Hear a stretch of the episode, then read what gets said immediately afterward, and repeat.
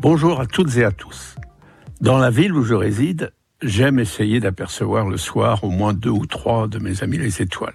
C'est difficile, et pas seulement à cause des nuages. Il est question des étoiles dès la première page de la Bible. Quatrième jour de la création, Dieu crée le soleil et la lune, pour le calendrier, et aussi les étoiles. Rien de plus n'est dit. Soleil et lune ont une utilité cosmique et liturgique. Les étoiles, c'est du gratuit. Au chapitre 15 du livre de la Genèse, le Seigneur dit à Abraham, regarde le ciel et compte les étoiles si tu le peux. Telle sera ta descendance. Et Abraham, ébloui par la promesse, et les étoiles le croient, et, nous dit la Bible, ce faisant, il fut justifié par le Seigneur. C'est souvent pour rappeler cette promesse que les étoiles réapparaissent dans l'Ancien Testament et jusqu'à la lettre aux Hébreux dans, dans le Nouveau et l'étoile de Bethléem montre la réalisation en marche de cette promesse.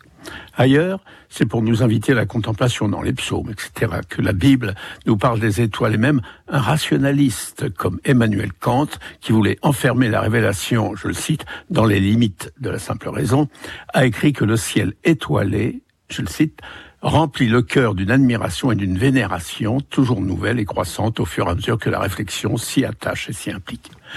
Un des drames de l'homme urbain moderne est qu'à cause des lumières artificielles, nous ne voyons plus guère nos amis les étoiles. Pourtant, plus d'un poète nous les rappelle et évoque euh, leur sens religieux parmi eux.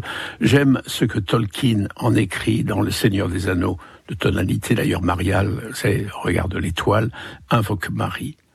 Ces deux héros sont au cœur du pays des ténèbres, dans une situation désespérée. Leur mission est en train d'échouer. Il ne s'agit en fait de rien de moins que de salut d'un monde.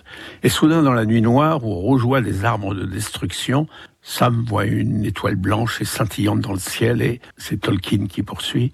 Sa beauté lui perça le cœur, tandis qu'il la contemplait de ce pays perdu, et l'espoir lui revint.